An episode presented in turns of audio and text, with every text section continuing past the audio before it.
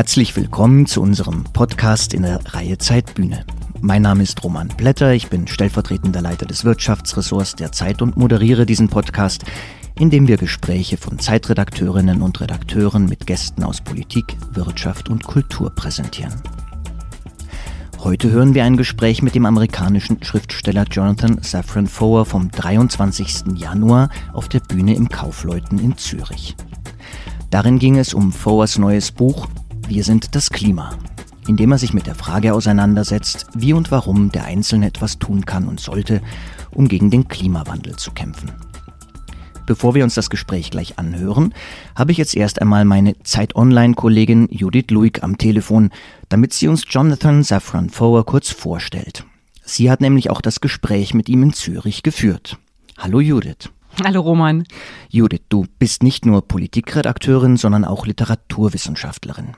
Kanntest du Foers Werk vorher schon oder hast du dich neu eingelesen? Ja, absolut. Also sein erster Roman ist ja 2002 erschienen. Alles ist erleuchtet auf Deutsch und ähm, das war damals schon eine große Sensation. Er war so ein Novelist, Wunderkind, hat sehr, sehr jung diesen Roman geschrieben mit Anfang 20 und ähm, das Paar Jonathan Safran Foer und seine damalige Frau Nicole Kraus waren auch befreundet mit Paul Auster und Siri Hustvedt. Es waren so sozusagen literarische Adoptiveltern und diese vier haben damals literarische Szene ziemlich ähm, durcheinandergewirbelt und alle waren irgendwie interessiert an ihnen. Es hatte so ein bisschen Glamour in der Literaturszene auf einmal. Und was hat dich nun an dem aktuellen Buch besonders beeindruckt? Naja, ähm, als ich gefragt wurde, ob ich die äh, Moderation machen möchte, war ich zuerst äh, total begeistert, weil ich dachte, wow, er hat einen neuen Roman geschrieben. Das wäre dann sein vierter gewesen. Die anderen drei sind alle Bestseller geworden. Ich habe sie unheimlich gern gelesen, dachte, toll, ich kann mit ihm Literatur sprechen.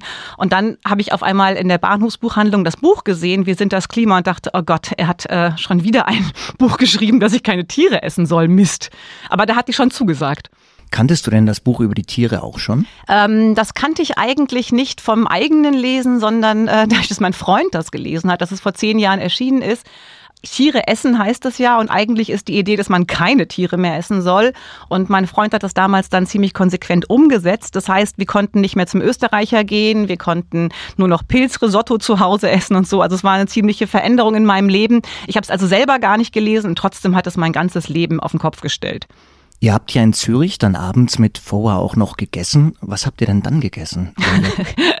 das war relativ schwierig, weil wir natürlich vor der Veranstaltung die Speisekarten hinten in die Garderobe gereicht bekommen haben und äh, im Kaufleuten im Zürich, da kann man herrliches Schnitzel essen und es ist ganz berühmt für seine großartigen Fischspezialitäten und so. Und alle ähm, blätterten so etwas betreten durch die Menükarten und sagten so, was isst du denn? So auf Deutsch dann schnell.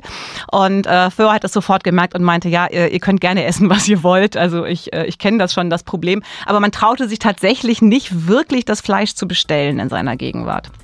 Liebe Judith, das prägt auch schon den Geist dieses Gesprächs wieder, das ja dann tatsächlich ein Gespräch war, in dem er sehr mild umgeht mit Menschen, die einen vielleicht nicht ganz so radikalen Lebenswandel suchen, wie er es tut. Ich danke dir für deine Zeit und Ihnen, liebe Zuhörer, wünsche ich nun viel Freude mit Jonathan Safran Foer im Gespräch mit meiner Kollegin Judith Luig über die Frage, wie sich das Klima retten lässt, darüber, warum Donald Trump dabei sogar helfen könnte und über Besucher einer Lesung, die Foers Leben verändert haben, weil er sich an ihnen als Klimaschützern ein Beispiel genommen hat. Aber hören Sie selbst.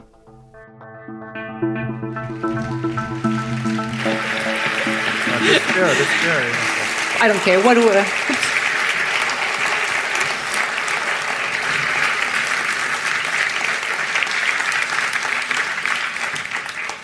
Thank you, Matthias. Um, good evening, everyone. It's a great pleasure to welcome you all to this uh, great location uh, tonight. I was so pleased when I heard that we will have our reading at this wonderful venue because the Kaufleuten, I don't know if you know this, this was the place where Prince used to perform on stage when he went to play in Zurich. This was where you well, this is where you discover new exciting bands. So I think it's a, it's a very appropriate place for the two of us tonight. and all of us. so, our subject, though, is um, artistic only on the one hand, it's also um, a very bitter reality. Uh, we want to discuss a beautifully written book about a very stressful topic, if, I might say so. the climate is in crisis, and so are we. To stop global warming, there have been many approaches, many proposals. Um, most of them are really radical. Green politicians want us to uh, stop. Um, to ban fossil fuels. Um, antinatalists want us to stop having children. Environmentalists want to have really high taxes on plane tickets or want to ban or, or stop cruise ship. Um, so there's a lot of ideas, and most of them are um, let's say, a little more difficult. And uh, Jonathan Safran Foer now is offering a more um, let's say, sympathetic and maybe a more um, doable approach to um, to stop the climate change. And it's basically that we should consider to stop eating animals or animal products before the sunset. I thought this was also a bit romantic to say, so daytime veganism, is this really such an easy solution as it sounds? And this is um, what we want to discuss today with our author. Welcome, Jonathan Safran Foer. Thank you very much.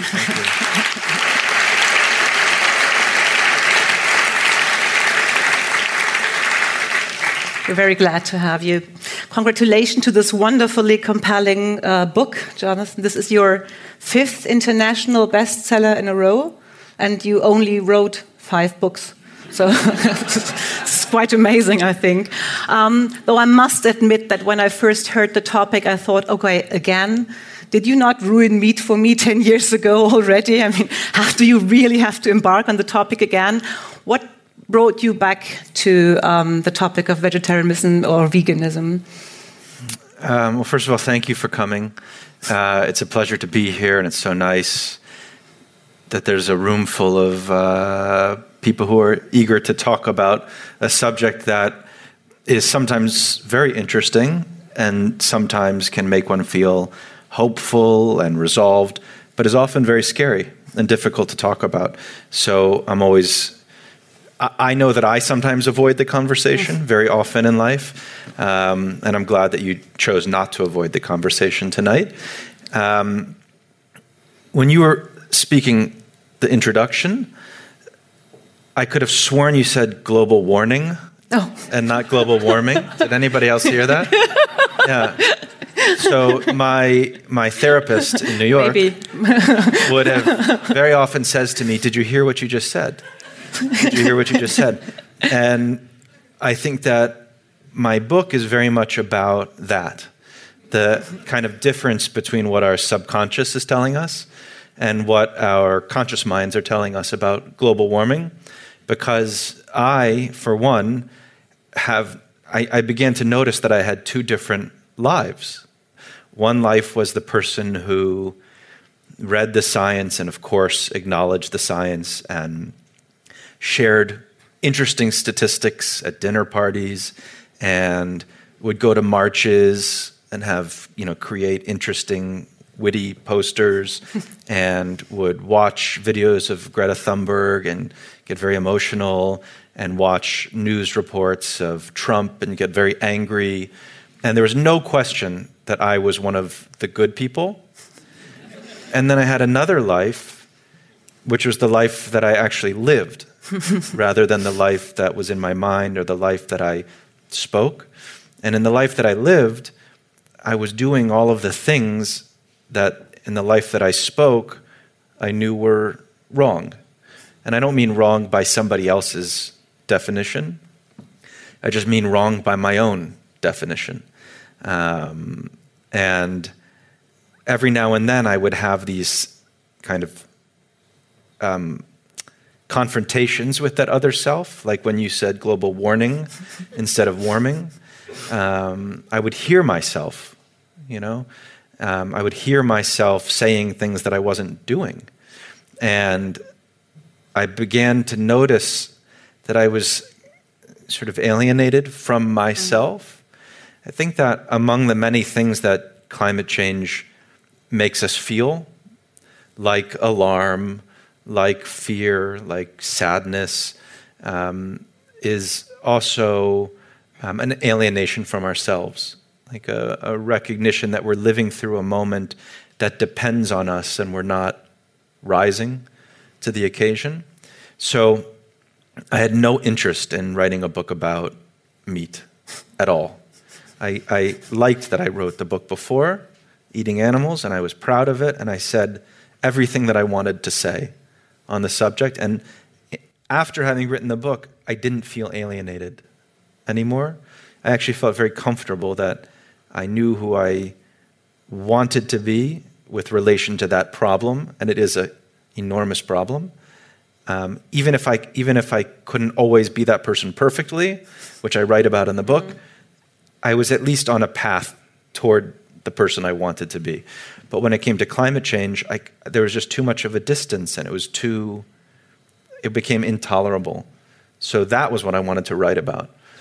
The problem for you and the problem for me is that you cannot write about climate change honestly without talking about meat. It is too big a part of the puzzle. Um, in their most recent report, the IPCC, which is now like the gold standard for climate science, said that even if we were to do everything else that we're talking about, you know, with regard to fossil fuels, mm-hmm. if you can imagine this theater never turning the lights on again, and Zurich never turning the lights on again, and planet Earth never turning the lights on again, and nobody in this room or in Zurich or on planet Earth ever driving again or ever flying again, we still cannot meet the goals of the Paris Climate Accords unless we change how we eat. And so, in order to write an honest book about closing up this distance between my two selves, I had to return to the subject. And this is why you uh, come to the subject so late in your book, because it's like on page 63 in the American edition. I think in the German it's even later in 78 or something. Ah, okay, I, I see now. So you, the subject was brought back to you somehow when you started the writing, yeah? Well, no, I knew from page one. Okay. But, um,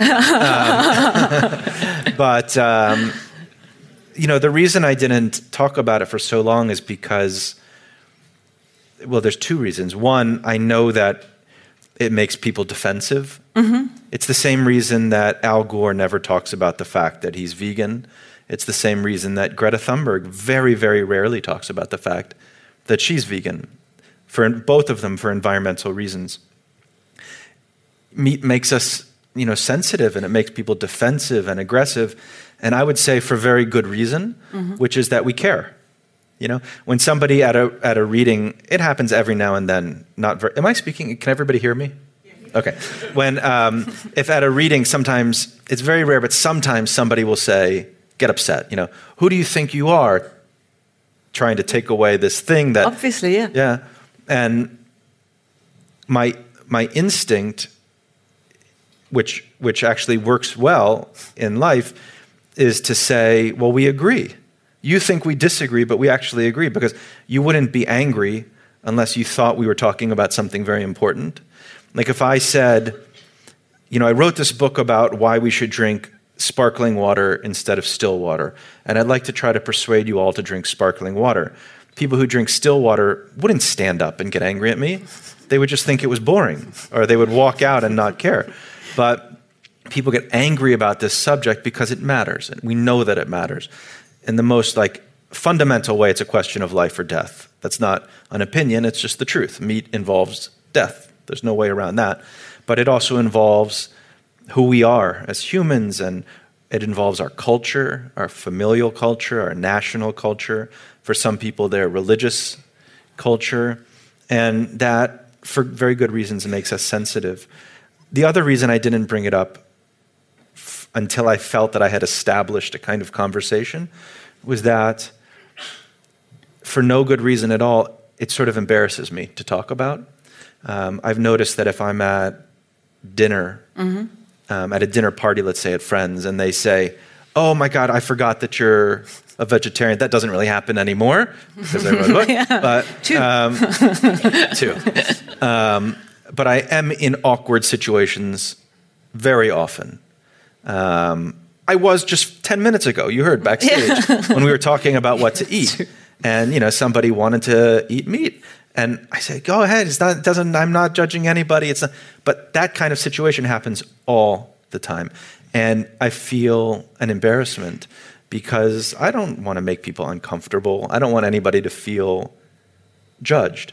On the other hand, I don't want to be embarrassed about something that I think is right, you know?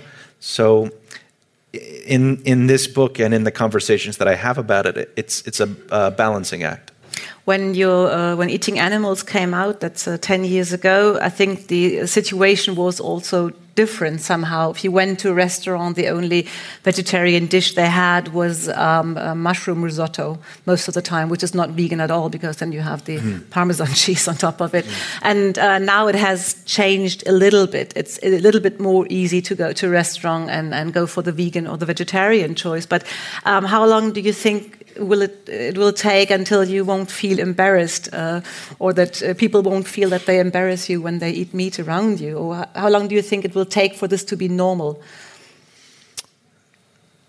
Well, I think it is normal now. Um, you know, when I started this book, which only came out a few months ago, mm -hmm. and I maybe started it only a year and a half ago, there was not a fast food restaurant in America that had a veggie burger or anything that was vegetarian. Now, there's not a fast food restaurant in America that doesn't have a veggie burger. Um, Beyond Meat, maybe you've heard of the Beyond Burger, was the most successful IPO in the last 20 years of the American stock market. Um, and it's not just about meat. You know, Tesla is now the most successful American car company in American history.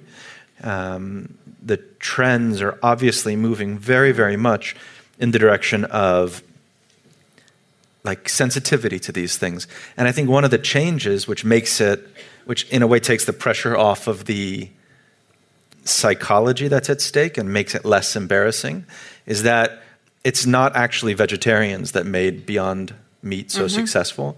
80% of people who buy Beyond Burgers are meat eaters. Um, and we're moving away from a world in which you're a vegetarian or you're not, or you're a vegan or you're not. In America, we actually don't even really use the word vegan anymore. No? No. Um, people say plant based. You know, I'm plant based. uh, well, I, you're not plant based. Uh, uh, you yeah, eat a plant based diet. Yeah, it's a, it's an interesting approach. There's, um, if I get this correctly, there's impossible meats that uh, will simulate the meat, right? And then there's Beyond Burger that will do a, a food um, a, a plant-based patty. Is that no? They're the no. same. They're the both. same. Okay. Yeah, yeah, yeah, But there's also the approach to to just simulate meat, um, making use of animal cells and then producing it in the lab. Yeah, that's not in the public. No. I mean, they don't. Nobody it's too expensive that. by now. Do you have a? Do you think? Do you have a preference? Between what? You, between between Impossible Burger and and the um, Beyond Meat. Like, if we go to the states, what shall we eat? Um, you should try each and decide for yourself. I, I, think they're they're both good. I mean, to tell you the truth, I don't eat a whole lot of that. Okay. I find that there's just more than enough great other things to eat. Um, I eat a diet that is probably close to what my parents and my grandparents and my great grandparents and my great grandparents ate, which is some rice, some beans, some vegetables, maybe some lentils. There's a million things in the world to eat that aren't meat. Um, it wasn't until very recently that we started eating the amount of meat that we do. Mm. The amount of uh, meat and dairy that we consume in the world right now is the equivalent of every person alive in the year 1700 eating 900 pounds of meat and drinking 1,200 gallons of milk every day. So, obviously, a lot of that is because the population has gotten so much bigger, and a lot of it is also because our notion of what, it, what a meal is has really changed. You know, our notion of a meal now for most people is that two thirds of the plate is going to be a piece of animal protein of one kind or another. And um, we are the first roomful, this is the first generation or two, um, to have thought of a meal that way. It's so interesting why meat has become such an um, important part, um, basically, of the macho culture as well. I think last week it was that the Trump administration said that they're going to change the. Um, the lunch for school children again. Uh, Michelle Obama had this as a signature achievement that she uh, brought on more vegetables and more plants into the um, um, diet of school children. And now the Trump administration is reversing that and putting burger again uh, on, the, on the menu of the schools. Why is burger so important to people like Trump? I think. I really think analyzing him is a waste of time. Okay. um,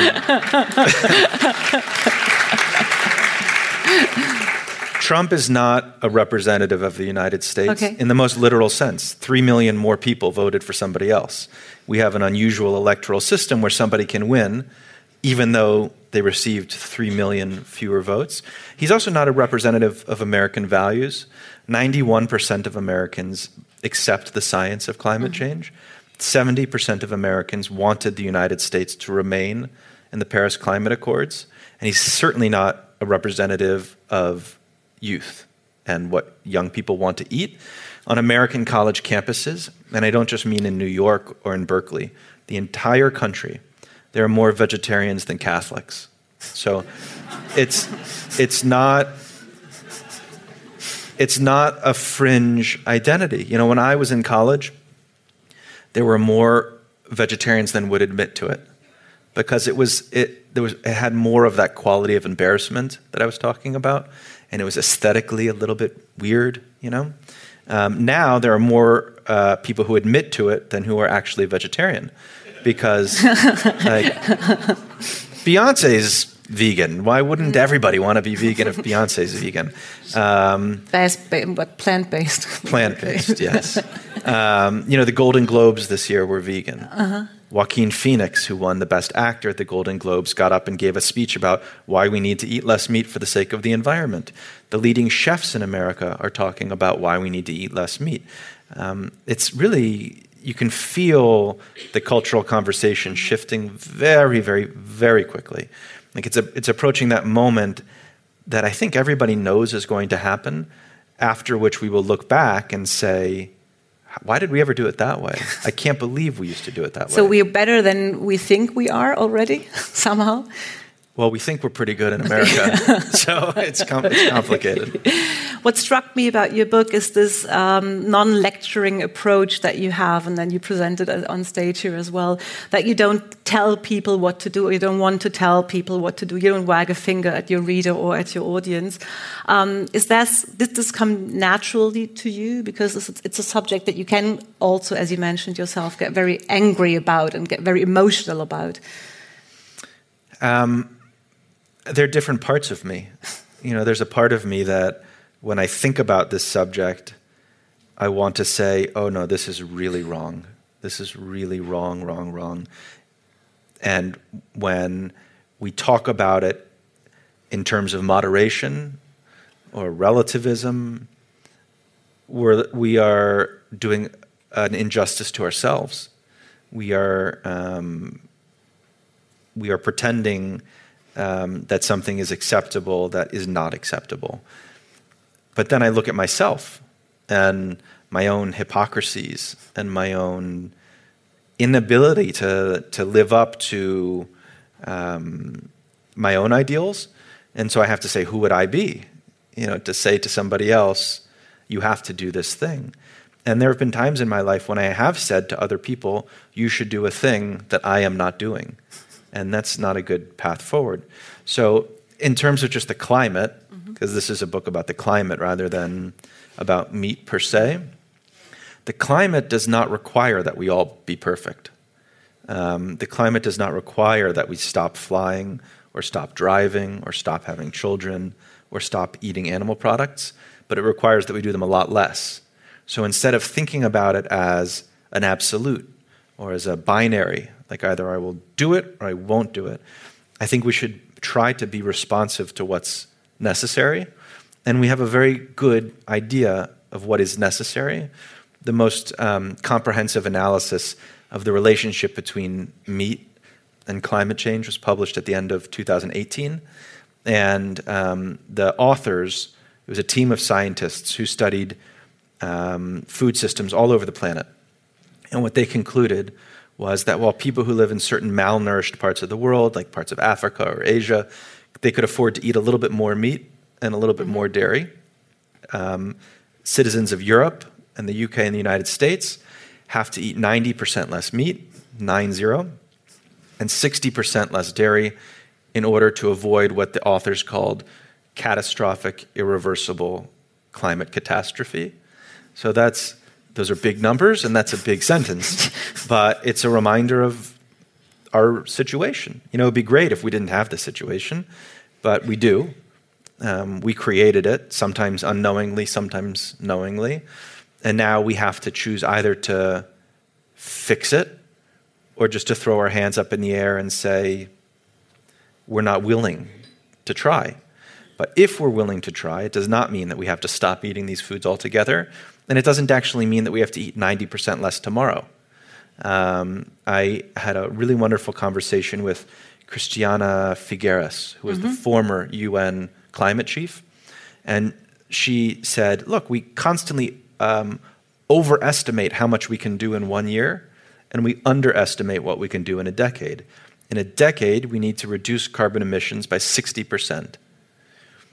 That sounds like a lot, but if you break it up, you know, can you reduce it by 6% this year? Can you reduce it by 6% the next year?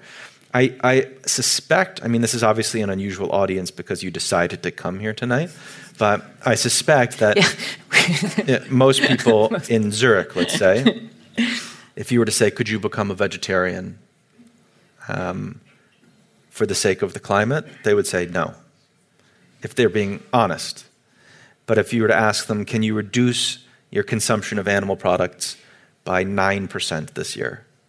I think most people would, would find that possible, even if it was challenging. I think they would, at the very least, begin to think about what that would mean. You know, how many meals a week would I have to eat less?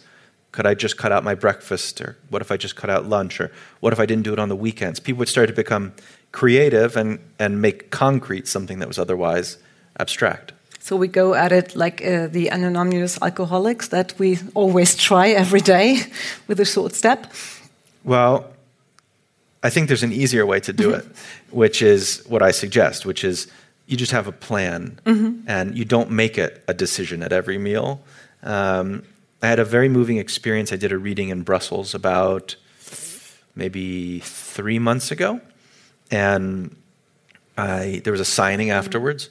And a young couple came up to me. They were maybe 20 years old or so. And they handed me the book to sign, but the page was filled with their handwriting. And I asked them what it was. And they said, Well, we're going to get married in a couple of months. And we decided tonight that we need to have a plan for what we're going to do when we're married. Because if we don't have a plan, we'll just keep doing what we've always done, which is what everybody does. And um, their plan that they wrote down was we will not have more than two children we will eat as vegetarians unless we're served meat at a friend's house and there's no mm-hmm. option. We will eat as vegans two days a week, and we will only do car sharing um, and only 1,500 kilometers per year. Um, and then instead of just having me sign it, they had a line that said witness. that and I had the same response that you just did. I kind of chuckled. I thought it was very charming. It was nice to have an insight into how these two people live. Like, oh, they want to do this, but they value when their friends cook. I get that. That's interesting. They want to have kids, but they also understand that we need to control the population. And then I suddenly felt like really flushed with um, shame because I realized that even though they came to my book reading, and even though I was signing the book, and even though I expect my government to have a plan, and I talk about it all the time. And I expect corporations to have a plan, and I expect the school that my kids go to to have a plan. I didn't have a plan. I just didn't have a plan. I would say things like, I'm going to try to fly less in 2020. And that statement is worth nothing at all. It's just worth nothing, because what does that mean? You know, when you plan a vacation, you hope that you remember and you hope that you have the necessary feelings. So I went home to my um, hotel and I wrote out my plan, which I usually have in my book, and I do here right now actually, um, and which was to eat vegan for breakfast and lunch. And your day plan? Do you do one for every day, or do you? no, no. This is no, my okay. life plan. Life yeah. plan. All right. Yeah. for 2020, in any case. okay. Um, eat vegan for breakfast and lunch, vegetarian for dinner, and if I can eat vegan for dinner, I do that too. And at home, I can. I always can. It's really only an issue if I go out, and even then, it's often not an issue. Uh, no flying for vacations in 2020. limit cab rides to three a week, which in New York is its own thing, and then um, devote one full day a week to volunteering for an organization I quite like called 350.org and going to New York City public schools and talking to students. And having a plan really changed me, both because it made it kept me honest. You know, it's just too easy to say, I'm going to change. I'm going to fly less. Yeah, for sure. Oh, yeah. And nobody ever challenges you on it, and you don't challenge yourself on it, and it doesn't amount to anything. Having a plan, I have shown it to people. I talk about it. He signed it himself, by the way. I did, yeah. yeah. um, I had it up on our refrigerator for a little while. I just don't fly for vacations now. Because how can I? Because I, I said it. And it spares me from having to have thoughts and feelings. It, it makes me some, a creature of habit. Like if you go to a store um, and you see something that you like, that you would like to mm-hmm. own, why don't you steal it? You know, I assume you never steal it, right? Probably nobody in this. I'm not good at stealing. You're not good. I, I doubt that's the. Case. You know, so, no, I'm, I'm scared, I guess. It's Is that why? no, I, I, no, it's wrong. Yeah. I don't know. Well, it's a good question. I should ask somebody else. Um, most people, Somebody help me out. Most people would say they don't steal because I just don't steal. Oh, okay. It's like that simple. I'm not. I'm just not somebody who steals. You know, like for me, I don't have to remember anything. I don't have to mm. remember the social contract, and I don't have to have any feelings at all. I don't have to. My heart doesn't have to expand when I mm. think about the shop owner. I just don't steal because I just don't steal. That's just who I am. I just don't steal. And so we need to make ourselves into people who don't steal from the planet and who don't steal from the future. And if we have to have big ideas and big feelings every time we make a choice, I can speak for myself, I wouldn't be able to do it. But if I say I'm just not going to fly for vacations, I just won't fly for vacations because I'm somebody who just doesn't fly for vacations. So if you take nothing else away from tonight, I would um, really, really strongly encourage you to make a plan and to do it with, if, if you have a partner, or do it with your kids, talk about it, show it to people, put it on your refrigerator. We, we know the four most important mm-hmm. things to do as individuals with regard to the climate are flying, driving, eating, and having children. So just make a, make say what your idea is for those four things in 2020. You know, like give it days of the week or month. This is how many times I'm going to fly. This is what I'm going to eat. See, everybody starts discussing already. but it's, it's so funny because it's so simple, so simple. It will change your life. And it never occurred to me until somebody showed me. It just never occurred to me. Well, uh, another thing that I really liked about your book is that you look at the subject um, from a novelist's eye. And I'm, I'm, not sure if I would have read an, another climate change or global warning mm. book. Um, but this is, I think, because you have such a mixture of uh, approaches. And to hear uh, how this will sound, we have a special guest star tonight. The actress Ariela Sarbacher will come up and uh, read from the German version that was published by Kiepenheuer and Witsch. Please welcome Ariela Saalbacher.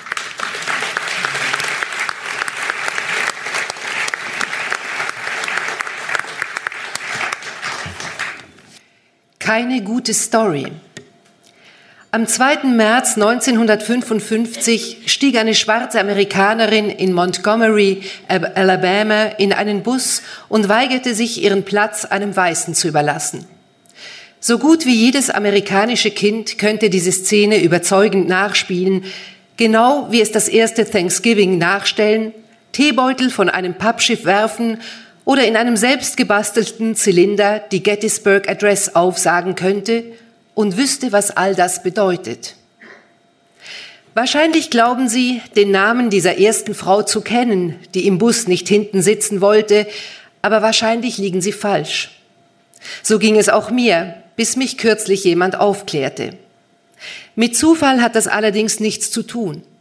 In gewisser Hinsicht konnte die Bürgerrechtsbewegung nur dadurch triumphieren, dass man Claudette Colvin vergaß. Die größte Gefahr für menschliches Leben, die kombinierte Bedrohung aus immer heftigeren Superstürmen und ansteigendem Meeresspiegel, immer heftigeren Dürren und zunehmendem Wassermangel, immer größeren Todwasserzonen in den Ozeanen, massiver Verbreitung schädlicher Insekten und dem täglichen Verschwinden von Wäldern und Tierarten ist für die meisten Leute keine gute Story.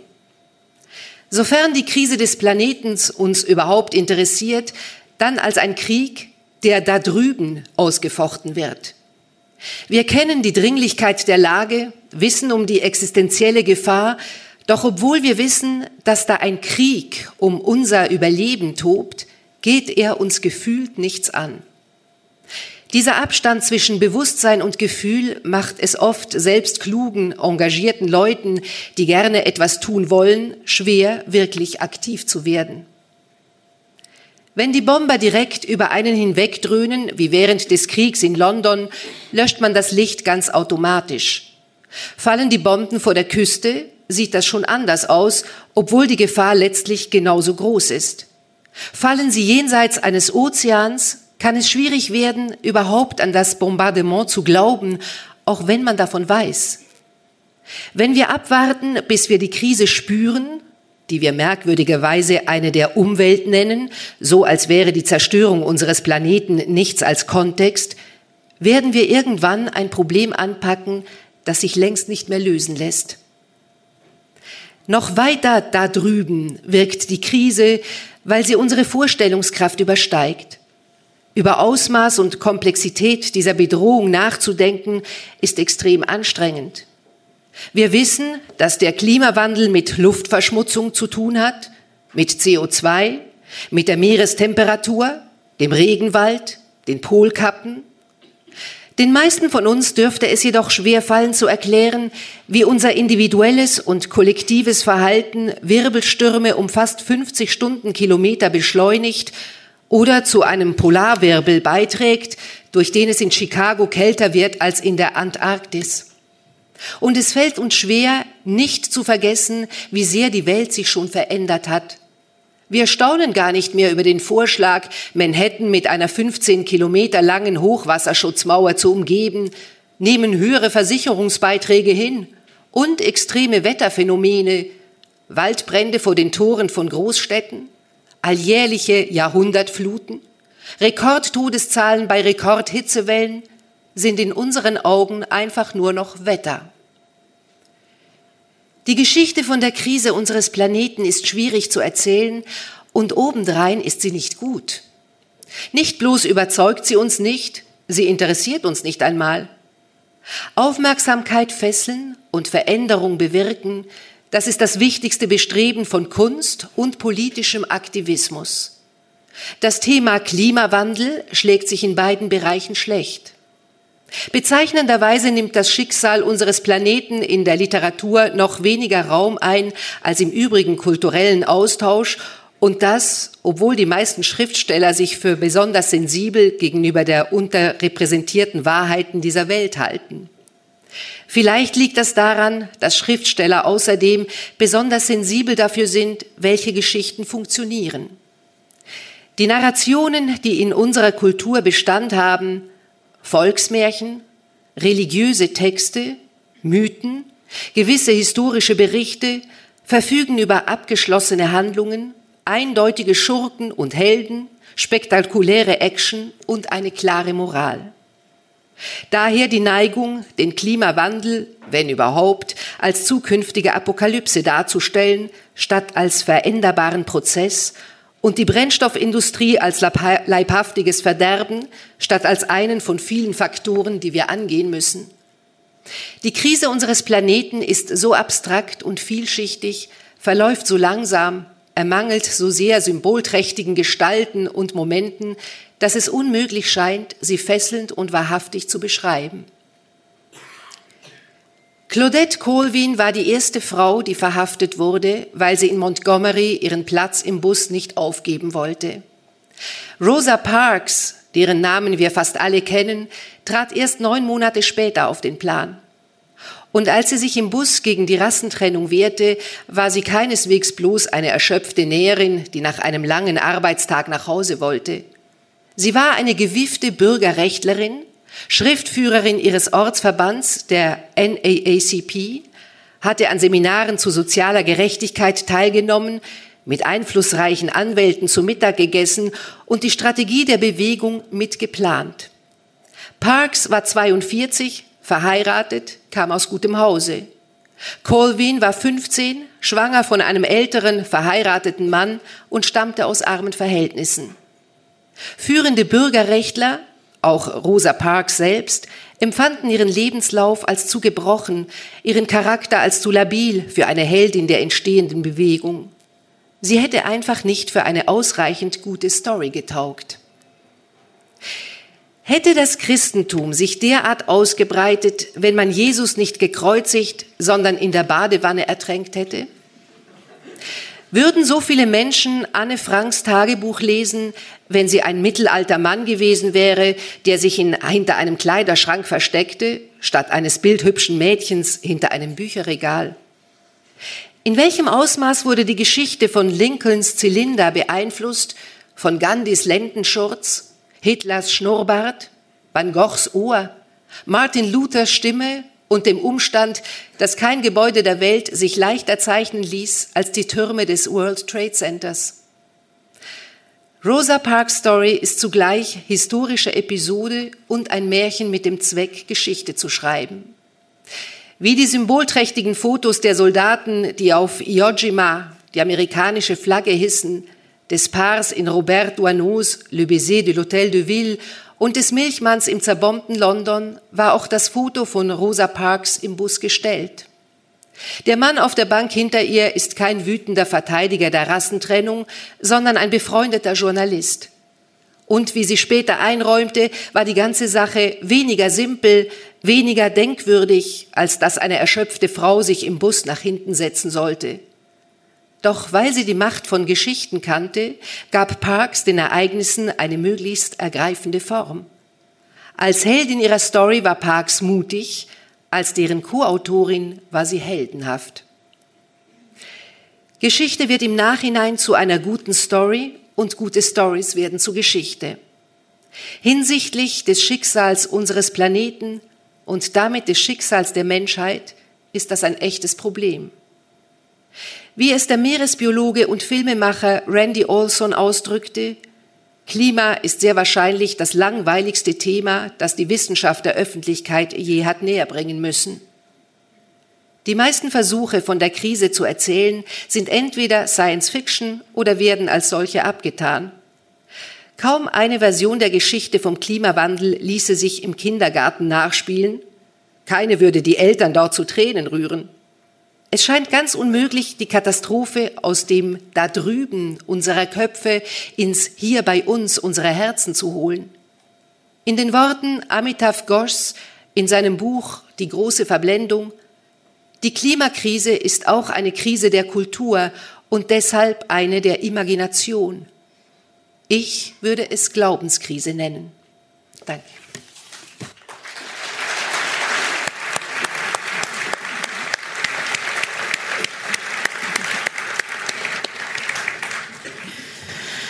So uh, you know what she wrote, what she read. Um, did you understand any of it? Yeah. Yeah. yeah. you know when the people laugh.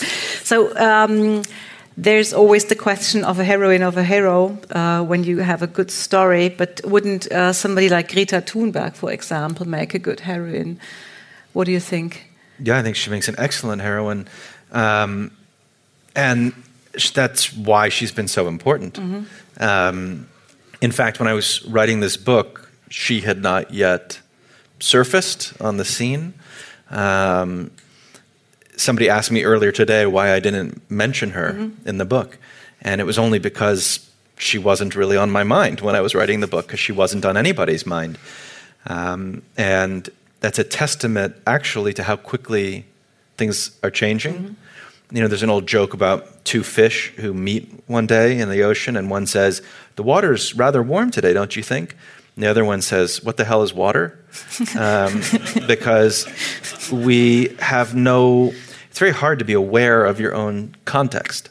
And can you imagine there was a time, like uh, two years ago, when you wouldn't have known who Greta Thunberg was? It's incredible. Um, can you imagine? I mean, there, were, there have been so many very, very dramatic changes in the last year, even in the last six months. Um, I never, ever would have imagined that the Golden Globes would mm. be vegan for environmental reasons, and that all the celebrities walking down the red carpet would then have to talk about it and would be eager to talk about it, in fact. Um, so um, I think that there are her her entrance onto the scene as a reason to be encouraged. And by the way, so is Donald Trump's, um, in a very different way, of course. But makes a good antagonist. He makes a good antagonist, and it's very helpful to have an antagonist. Um, it's good to fight in a war when you can imagine the enemy, and he so has. Maybe he's doing it for the good of the globe. I, I, I don't think he okay. is, but um, it hardly matters. You know, um, I really wanted Hillary to be president, and I worked for her campaign, and I of course voted for her, and, and I couldn't have been more disappointed when she lost. If she had been president, um, the United States would have remained in the Paris Climate Accords. Um, but just like Switzerland, and just like Germany, and just like Italy, and just like France, and just like Spain, and the United Kingdom, and every single country in Europe, and every country in North America, and every country in South America, um, we would not have been on pace to meet the goals of the Paris Climate Accords. Only Gambia and Morocco are on pace to meet the goals of the Paris Climate Accords. So, how good should we feel about having our signature on that empty document? And how angry should we actually feel at Trump for removing the United States? What I, what I mean when I say that is not that Trump isn't deserving of anger. Mm-hmm. What I mean is we should use our emotions um, in the places that they're more useful and more deserved. Um, and some of that, some of it, is certainly at our leaders for having failed us um, and continuing to fail us and some of it has to be directed at ourselves um, because we are not governments uh, and we cannot do what governments can do and we require governments to regulate industry and to regulate us in ways that will make, um, make it possible to solve this problem. But we are also complicit in the problem. And um, individual actions cannot save the planet but the planet can't be saved without individual actions and and anger maybe though isn't it? I i found this quite interesting because in in germany we have a sort of a generational conflict that the younger generation the ones the teenagers go to strike on the street on a friday they are angry at their parents and their grandparents for their lifestyle, for their greed for meat and, and travel and luxury. And uh, I was talking to Matthias about this, and he said it's it's a little bit different in Switzerland. There's not so much of a generational conflict, and and people don't criticize um, the older generation as much. How is that in in the states? Do you have the same conflict? Are the young people really angry? I don't think the young people are yet as mobilized okay. or as activated as they are in Europe. Um, we're getting there, but we're we're not there. Does yet. your son go on a strike? Yeah, everybody goes on a strike, but why wouldn't you? You know, like you get the day off of school and it's fun, and you hang out with friends and you get to chant and it feels good. And there is a danger in a certain kind of environmental participation which can be confused for enough action. Mm-hmm. You know, I myself experience this all the time. The, the feeling of, you know, you say, somebody has to do something, as if saying that we're doing something. Or you watch the news at night. Um, that's uh, in America, we have like liberal media and conservative media and nothing in between. So you watch the liberal media at night and it talks about what a jerk Trump is and then you turn it off and you say, "Well, I've done my political duty." Yeah. You know, and um, we have to. It's a very, very good thing and necessary thing to march.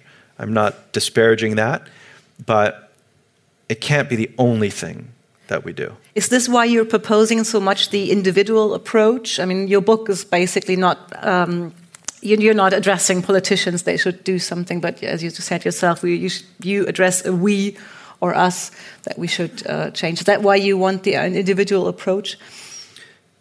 Well, it was a very personal book, and I, I don't know that I was endorsing an approach per se. I'm not in a position to to do that. Um, but I, I am an expert of myself, and so I wanted to, you know, explore this very personal situation that I was describing in the beginning um, of how to close the distance between what I know and what I what I do. Um, I also don't have faith in our leaders, not right now, um, and I don't just mean Trump. Um, you know, among the Democratic candidates running for president, none of them are giving us any reason to think that they will do what's necessary. At the same time, I wouldn't be surprised if they surprised us, you know, once elected, because they do have to get elected first.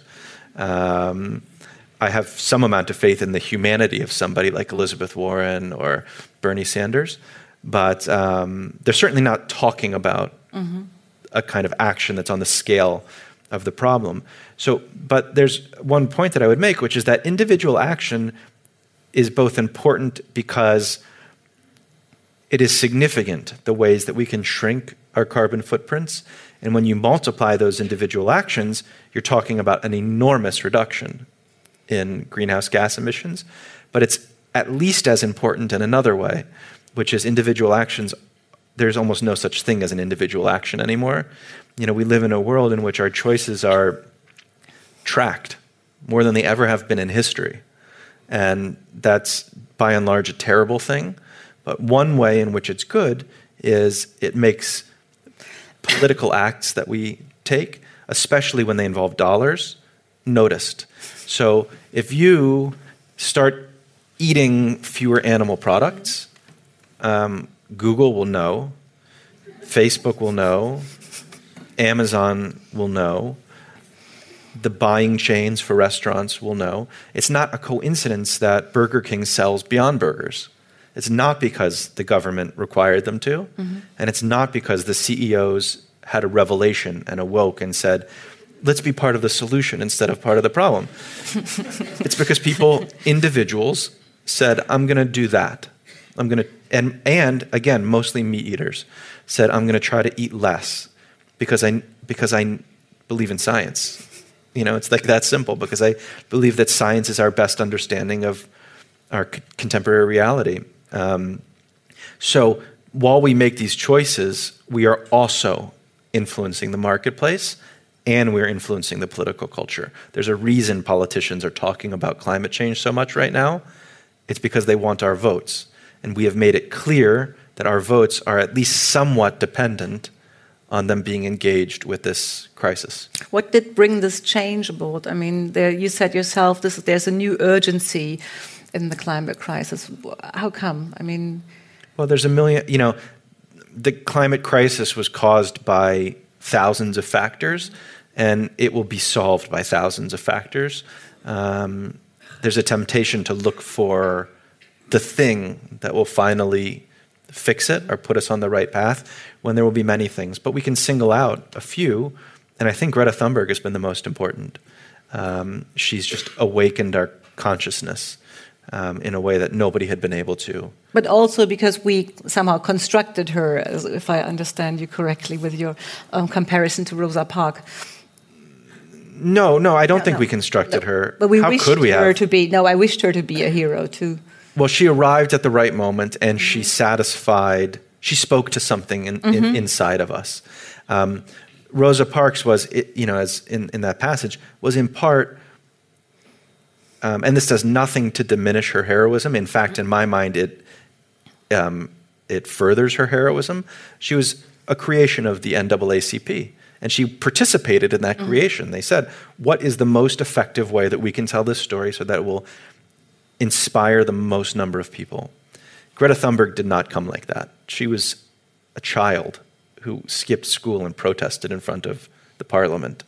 Um, she has a singular charisma and um, a way of speaking that many people, including myself, respond very strongly to. But she cannot be the only spokesperson. She can't be the only messenger. Um, it is not only incredibly unfair to her because she's a human being after all, but um, it won't work. You know, if you go to a bookstore, there are thousands of novels. You know, why isn't there just one novel?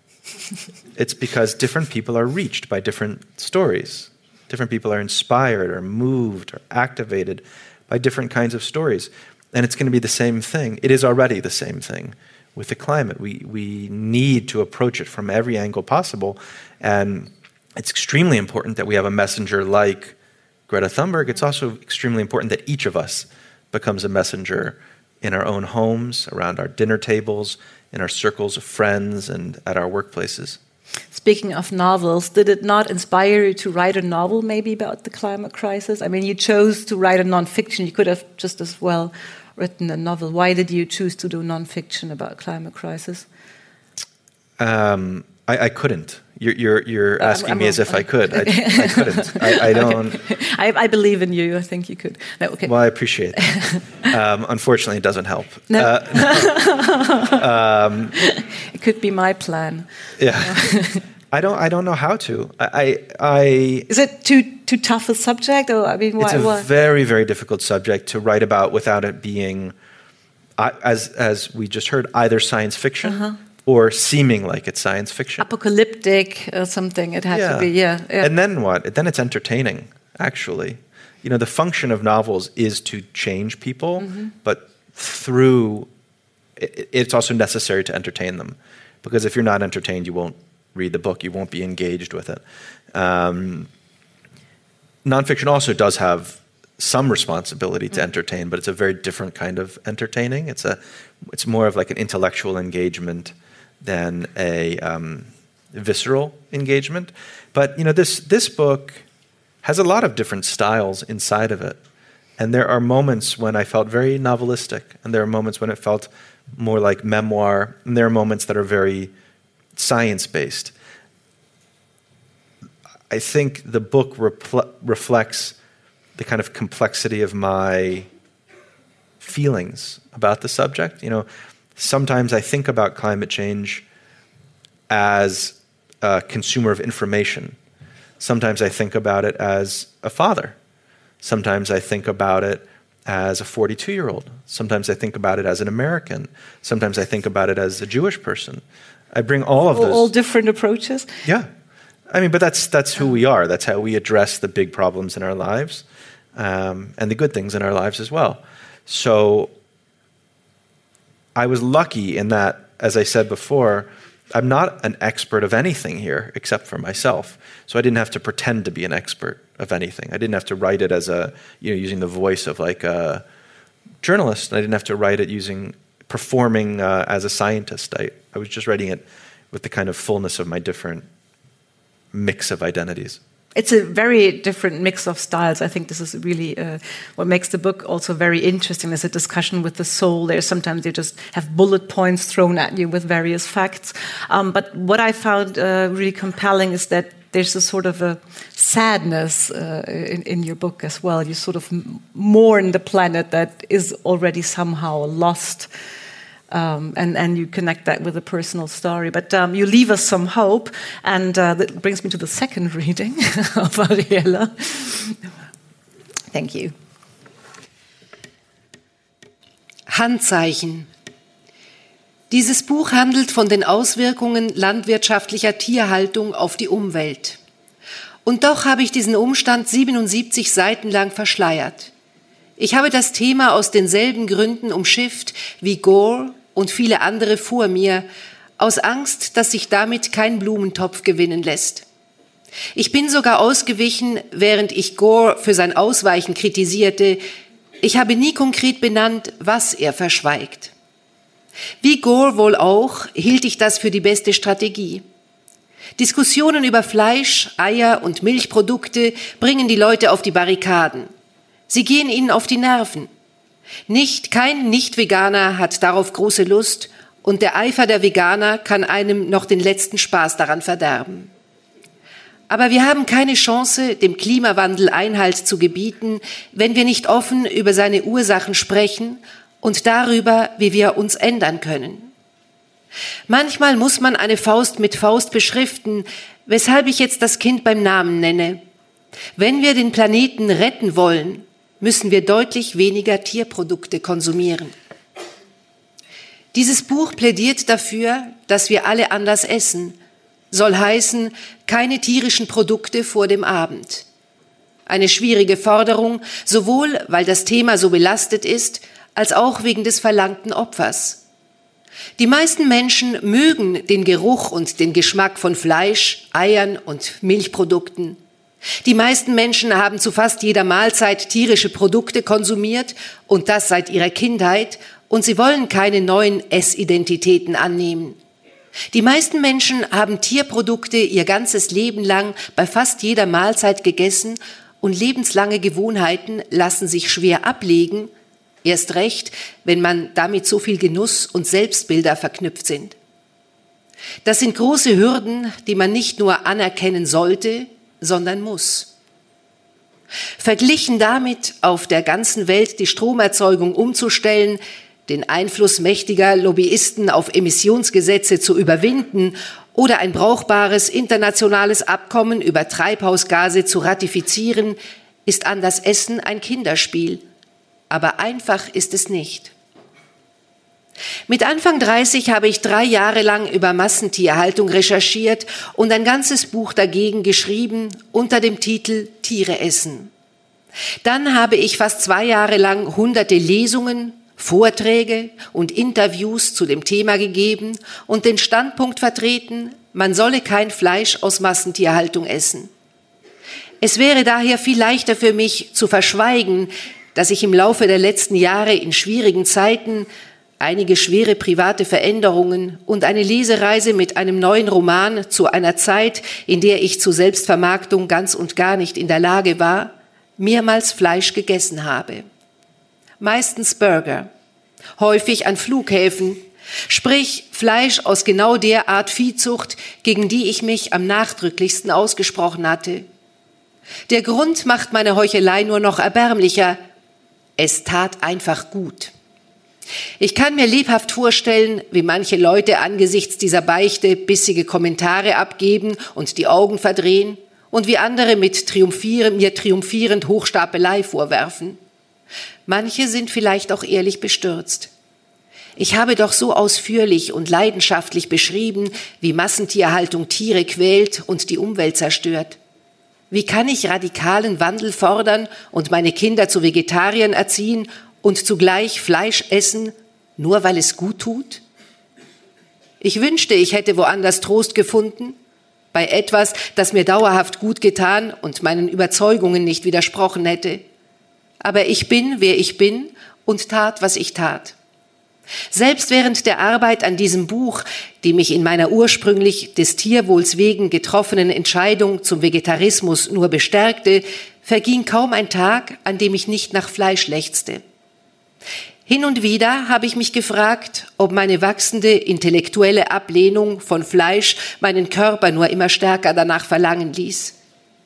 Dann lernte ich zu akzeptieren, dass zwar Handlungen einigermaßen dem Willen unterworfen sein mögen, Gelüste aber nicht. Woran es auch gelegen haben mag, ich verspürte oft eine Version von Felix Frankfurters Wissen ohne Glauben, die mir viele Mühen abverlangte und mich manchmal ganz schön heuchlerisch werden ließ. Es ist mir fast unerträglich peinlich, das hier zuzugeben, aber es muss sein. Während ich mit Tiere essen auf Lesereise war, wurde ich oft gefragt, warum ich nicht vegan lebe.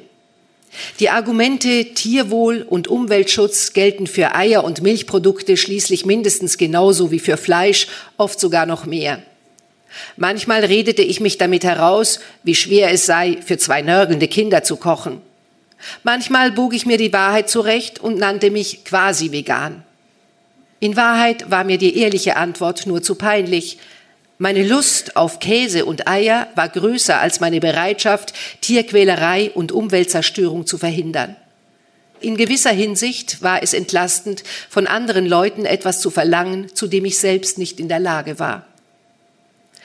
Meiner eigenen Scheinheiligkeit ins Angesicht zu sehen, erinnerte mich daran, wie schwer allein schon der Versuch ist, mit offenen Augen durchs Leben zu gehen. Zu wissen, dass es schwer wird, macht die Mühen erträglicher. Mühen, nicht Mühe. Ich kann mir keine Zukunft vorstellen, in der ich wieder Fleischesser werde, aber ich kann mir auch keine vorstellen, in der ich nicht gern Fleisch esse. Bewusst zu essen wird eine der Herausforderungen sein, die mein ganzes Leben begleiten und definieren. Diese Herausforderung sehe ich nicht als Ausdruck meiner Unsicherheit über die richtige Art zu essen, sondern als einen Aspekt der Komplexität des Essens. Man isst nicht nur, um satt zu werden, und man kann seine Gelüste nicht einfach aufgrund von Prinzipien abstellen. Wir essen, um niedere Begierden zu befriedigen, um uns auszudrücken und Gemeinschaft herzustellen. Wir essen mit Mund und Magen, aber auch mit Kopf und Herz. All meine verschiedenen Identitäten, Vater, Sohn, Amerikaner, New Yorker, Progressiver, Jude, Schriftsteller, Umweltschützer, Reisender, Genussmensch, sind beim Essen anwesend und meine Geschichte ebenfalls. Als ich mit neun Jahren erstmals beschloss, Vegetarier zu werden, war mein Motiv recht einfach. Tieren nicht wehtun. Mit den Jahren änderte sich das, weil die verfügbaren Informationen sich änderten, aber vor allem, weil mein Leben sich änderte. Wie vermutlich bei den meisten Menschen vermehrten diese Identitäten sich mit zunehmendem Alter nur. Die Zeit verwischt ethische Grenzen und schärft den Sinn für die Wirrnisse des Lebens. Hätte ich diese letzten Sätze in der Highschool gelesen, ich hätte sie als schäbige Ausrede verhöhnt. Die Wirrnisse des Lebens. Aha. Und wäre tief enttäuscht gewesen von dem Waschlappen, der ich mal werden würde. Ich bin froh, dass ich damals war, wie ich war, und hoffe, andere junge Leute sind genauso unbeirrbar idealistisch. Aber ich bin auch froh, dass ich jetzt bin, wie ich bin. Nicht, weil es leichter ist, sondern weil es in stärkerem Austausch mit der Welt steht, die ja selbst nicht mehr dieselbe ist, in der ich vor 25 Jahren lebte. An irgendeinem Punkt muss das, was einen ganz allein betrifft, sich mit dem Umstand überschneiden, dass man einer von sieben Milliarden Erdlingen ist. Vielleicht zum ersten Mal in der Geschichte ergibt der Ausdruck unsere Zeit nicht mehr viel Sinn. Der Klimawandel ist kein Puzzle auf dem Wohnzimmertisch, mit dem man sich beschäftigen kann, wann immer einem gerade danach ist. Er ist ein brennendes Haus. Je länger wir ihn ignorieren, desto größer wird das Problem.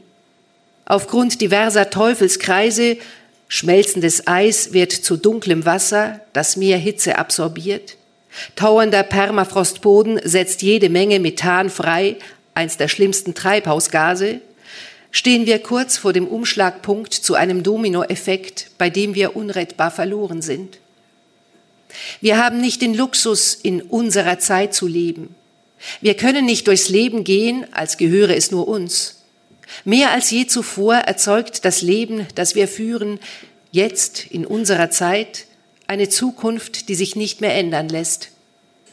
Stellen Sie sich vor, wenn Lincoln die Sklaverei nicht 1863 abgeschafft hätte, wäre Amerika dazu verurteilt gewesen, auf immer und ewig Menschen zu versklaven. Stellen Sie sich vor, das Recht auf Heirat für gleichgeschlechtliche Paare hätte einzig und für alle Zeiten von Obamas Sinneswandel im Jahr 2012 abgehangen. Wenn Obama von moralischem Fortschritt sprach, zitierte er oft Martin Luther Kings Ausspruch, der Bogen des moralischen Universums ist weit, aber er biegt sich zur Gerechtigkeit. In diesem beispiellosen Augenblick in der Geschichte könnte der Bogen endgültig brechen. An mehreren entscheidenden Momenten in der Bibel fragt Gott einen Menschen, wo er ist. Am häufigsten zitiert wird, wie Adam sich nach dem Biss in die verbotene Frucht versteckt und Gott ihn fragt, wo bist du? Und wie Gott Abraham anruft, bevor er ihm aufträgt, seinen einzigen Sohn zu opfern. Ein allwissender Gott weiß natürlich sowieso, wo seine Geschöpfe sind. Seine Frage bezieht sich nicht auf den Raum, sondern auf das Selbst. Wir haben davon unsere eigene moderne Version. Wenn wir an Momente denken, in denen wir quasi zu Augenzeugen der Geschichte wurden, Pearl Harbor, das Kennedy-Attentat, der Fall der Mauer, der 11. September, fragen wir andere oft, wo sie waren, als es passierte. Wie Gott in der Bibel fragen wir dabei allerdings nicht nach geografischen Koordinaten, wir fragen nach etwas Tieferem, nach ihrer persönlichen Verbindung zu jenem Augenblick, in der Hoffnung, uns dadurch selber besser auszukennen. Das Wort Krise kommt vom griechischen Krisis zu Deutsch Entscheidung. Obwohl wir die Umweltkrise alle miterleben, kommt sie uns nicht vor wie ein Ereignis, an dem wir teilnehmen. Sie kommt uns überhaupt nicht vor wie ein Ereignis. Trotz des Traumas von Hurricanes, Waldsterben, Hungersnöten und aussterbenden Arten verleiten Wetterphänomene kaum jemanden, der nicht selbst dabei war, zu fragen aller, wo warst du als? Vielleicht nicht einmal die, die mittendrin steckten. Es ist ja nur Wetter, nur Umwelt. Zukünftige Generationen werden allerdings bestimmt zurückblicken und sich im biblischen Sinne wundern, wo wir damals gewesen sind, zu welchen Entscheidungen die Krise uns veranlasst hat. Warum um alles in der Welt, dieser Welt, wir den Freitod gewählt und sie geopfert haben? Vielleicht könnten wir uns dann darauf berufen, dass die Entscheidung ja gar nicht bei uns lag. So sehr wir auch wollten, wir konnten nichts tun. Wir wussten nicht genug. Als Einzelne hatten wir gar nicht die Mittel, wirklich etwas zu ändern. Die Ölkonzerne gehörten ja nicht uns. Wir machten die Gesetze nicht. Vielleicht könnten wir, wie Royce Cranton in seinem Essay Raising My Child in a Doomed World in der New York Times behaupten, wir konnten so wenig selbst entscheiden, wie wir lebten, wie wir die Naturgesetze hätten brechen können. Uns und sie zu retten lag nicht in unserer Hand aber das wäre gelogen. Der Klimawandel ist die größte Krise, der die Menschheit jemals gegenüberstand, eine Krise, die wir nur gemeinsam angehen können und die jeden von uns ganz allein betrifft. Wir können nicht unsere vertrauten Mahlzeiten und zugleich unseren vertrauten Planeten behalten. Eins davon müssen wir aufgeben. So einfach und so schwierig sieht es nun mal aus. Wo waren Sie, als Sie sich entschieden haben?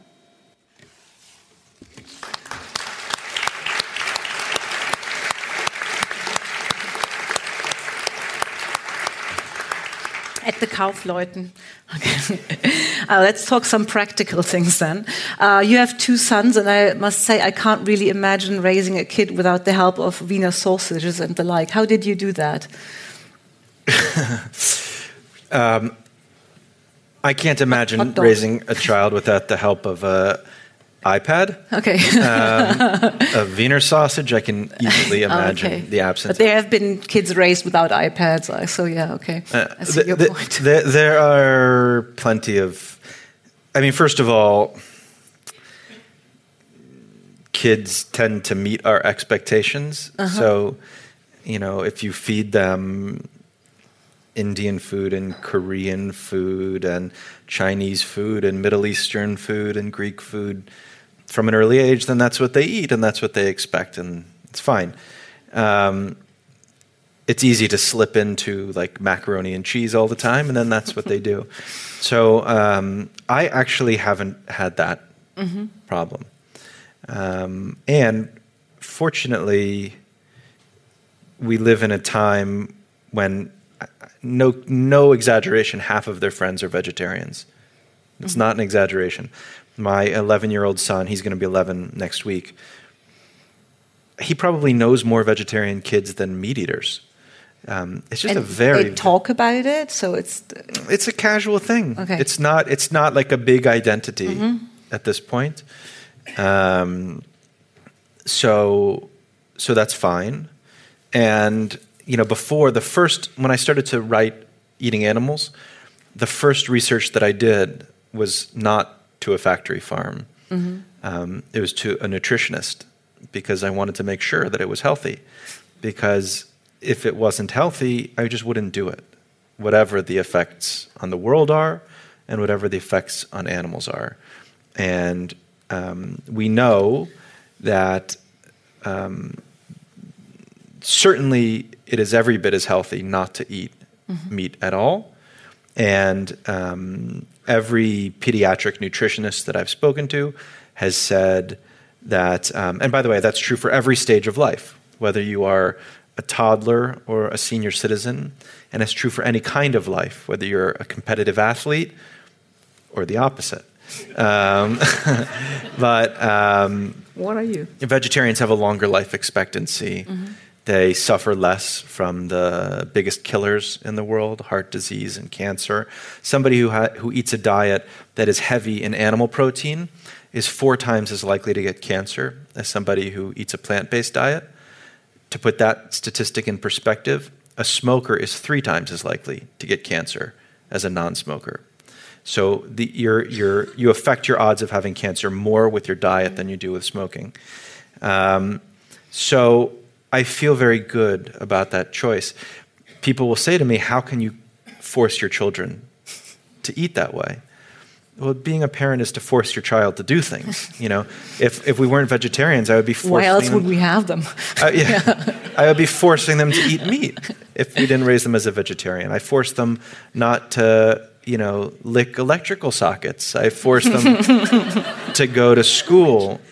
Um, but the way I think about it is actually not forcing a decision or an outcome. It's like creating a culture inside of my house.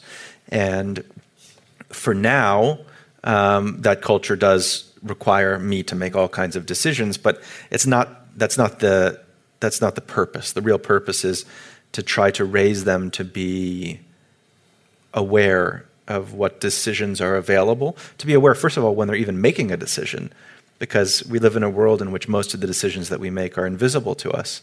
Um, to be aware of the decisions that, when they're making a decision, what decisions are available, what the ramifications of those decisions are, um, how to be a citizen in the world, pursuing your own sense of what's right it took me a long time to even begin to get on that journey myself.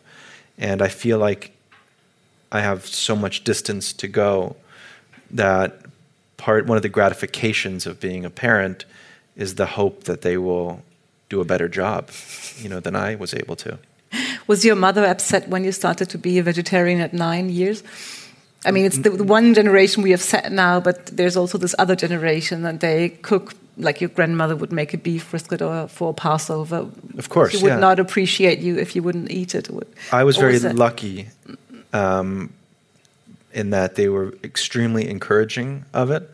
Um, I think kids who take any kind of ethical stand, any kind, it could be the opposite of what I would think is the right thing, uh, deserve praise and are, are are great. They're special. You know, like if my kids they're into all kinds of things that I'm not into. And I find that really exciting because the most, um, the kinds of humans, people that I value most are the, the ones who have beliefs and act on them. Um, I was lucky because my family is, is, has a lot of traditions and a lot of rituals, and meat is actually involved in, a, in an awful lot of those rituals um, religious rituals, American rituals. My dad would grill hamburgers on the 4th of July. We would have a turkey every Thanksgiving. At Passover, we would have brisket. Uh, my grandmother would make chicken every single time we went there. And so when I decided that I was not going to eat it, it was a big deal. It was a big change. Um, they couldn't have been more supportive. You know, my grandmother continued to make matzo ball soup. She just figured out a way to make it or she told me she figured out a way to make that. With, I wouldn't be at all surprised if I was just eating the exact same thing. Um, but you know what was really beautiful behind it was the, the lesson that they taught me, mm-hmm. which was these are like artifacts of our values, but they are not our values. They're just food. Our values are something else. Like when we gather at the Thanksgiving table, we're not celebrating turkey. we're using turkey as a vehicle for celebrating gratitude and celebrating bounty and celebrating all that we have. And it's to question whether it's a good symbol, and it's really the worst symbol. You know, um, every turkey that's eaten in the United States, um, was produced by artificial insemination. Every single turkey. Turkeys are not capable of reproducing sexually anymore because they've been bred to grow so big that they can't have intercourse. Um, is that a good symbol of gratitude? Is that a good symbol of bounty of family tradition? yeah. So what I have found in my experience when I was a kid and through adulthood is that sometimes questioning mm-hmm. traditions does not undermine traditions, it actually reaffirms traditions. It's a way to say, this is the thing that we believed in this whole time. This is what we've been talking about this whole time. And um, we don't need that. We don't need that particular thing. Any given meal is interchangeable. It is. But gratitude is not an interchangeable theme. And um, celebrating harvest is not an interchangeable theme. An awareness of the changing of the seasons and what happens when the seasons change is a fundamental thing. So um, I find that those rituals are actually much richer now than they were before. It's really interesting because I, I was going to ask you how you think that society will change once we get sort of rid of this um, the social practice of eating meat together. But now, if I understand you correctly, you think it doesn't won't change at all. We just don't eat meat to it. It's, it doesn't make any difference. That is what I believe it is, and I, I and and that sort of points to something else, which is we can look at these things as diminishments, like ooh, it's going to be, we're going to have less in the future and I don't think that that's how it will feel. I think it will feel that we have more. Um, if you think about like the, the happiness that's involved when you eat a meal, um, it ends with the last bite. You don't, you don't take pleasure in a meal after you've eaten it. If anything, it starts to feel not as good. Um, but to get more pleasure from food, you have to eat more food. But the pleasure of like closing the distance between the person that you want to be and the person you actually are it's not as immediate as the pleasure of food. Of course, it's not. And it's not as primitive, but I think it's a much richer kind of happiness.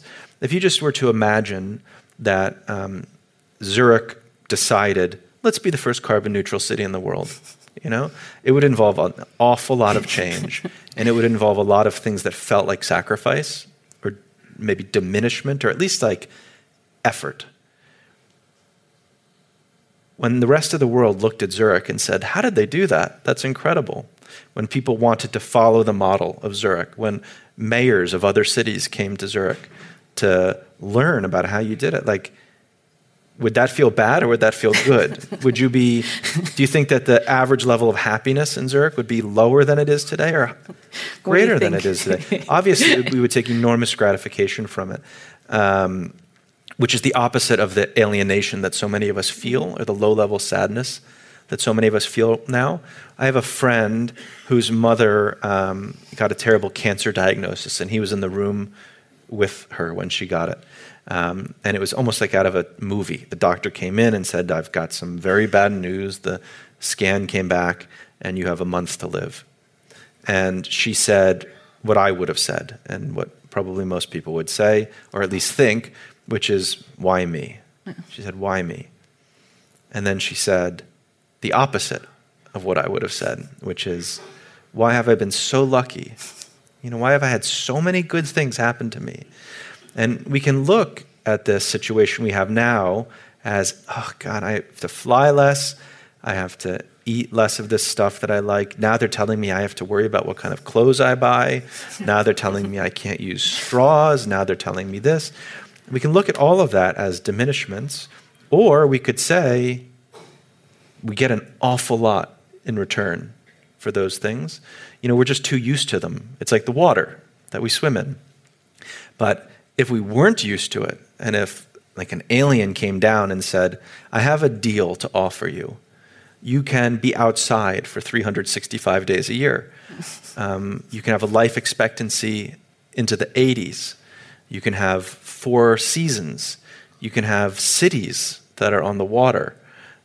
You can have leaves that are on trees. You can have a diversity of species. You can have different kinds of landscapes. You can have polar ice sheets, and so on and so on and so on and so on. All of the things, hundreds of thousands of things that we have. And in exchange, I need you to do a couple things for me. You have to fly less, you have to drive less, You have to eat less meat and eat less dairy. 90%. 90%. And you have to control your population. We would say, oh my God, that's the best deal that anybody's ever been offered. You're starting a revolution we would like, we would jump at that deal. We just don't recognize that that's the deal we're being offered right now because we already have the things that we love. And we're just too used to them. So if we can somehow find a way to remember all that we have, then this is going to seem much, much easier. And it's not going to seem like a sacrifice or diminishment. It's going to seem like lucky us. Well, thank you so much, Jonathan, for all this inspiration. And Zurich is going to be the next carbon free city, I assume, because people are now. well, thank you, Kaufleuten, for this great venue. Thank you, Ariela Sarbacher, for reading, for your nice interpretation. Um, thank you, Daniel Nufa, who will host the um, bookstore from the bookstore Pile of Books so that everybody can uh, buy a copy of We Are the Weather. I think it's in German and English, I hope. Um, for sure, we have the Kiwi edition in German. You can write your life plans uh, in them, and uh, Jonathan will witness them and sign them outside in the foyer. Thank you so much for being with us, talking to us, and uh, thank you all for listening. And um, I'm very excited about what's going to happen. Thank, thank you. you. Thank you. Thank you very much.